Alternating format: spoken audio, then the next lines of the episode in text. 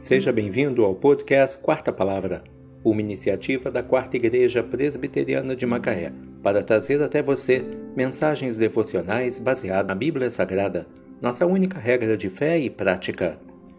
Nesta segunda-feira, 27 de março de 2023, veiculamos da quinta temporada o episódio 86, quando abordamos o tema Deus odeia o divórcio.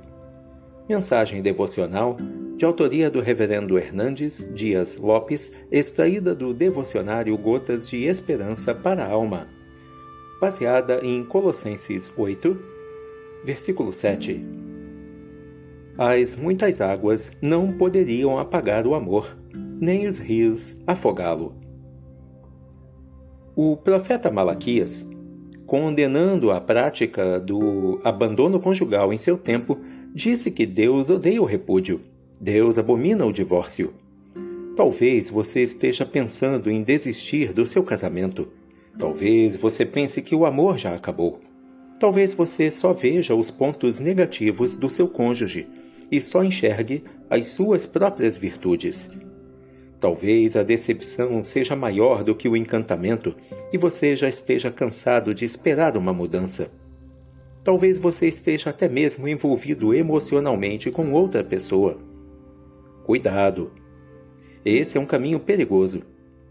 Deus é testemunha da aliança que você firmou com o seu cônjuge. Deus odeia o abandono e o divórcio. Melhor do que o repúdio é a restauração. Melhor do que o divórcio é o perdão. Melhor do que a separação é a reconciliação.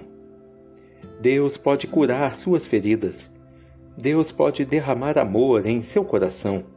Deus pode pegar seu casamento, esse vaso que se estragou, e fazer dele um vaso novo.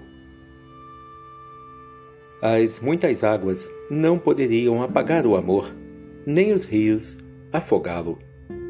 Colossenses 8, versículo 7. Deus odeia o divórcio. Que Deus te abençoe.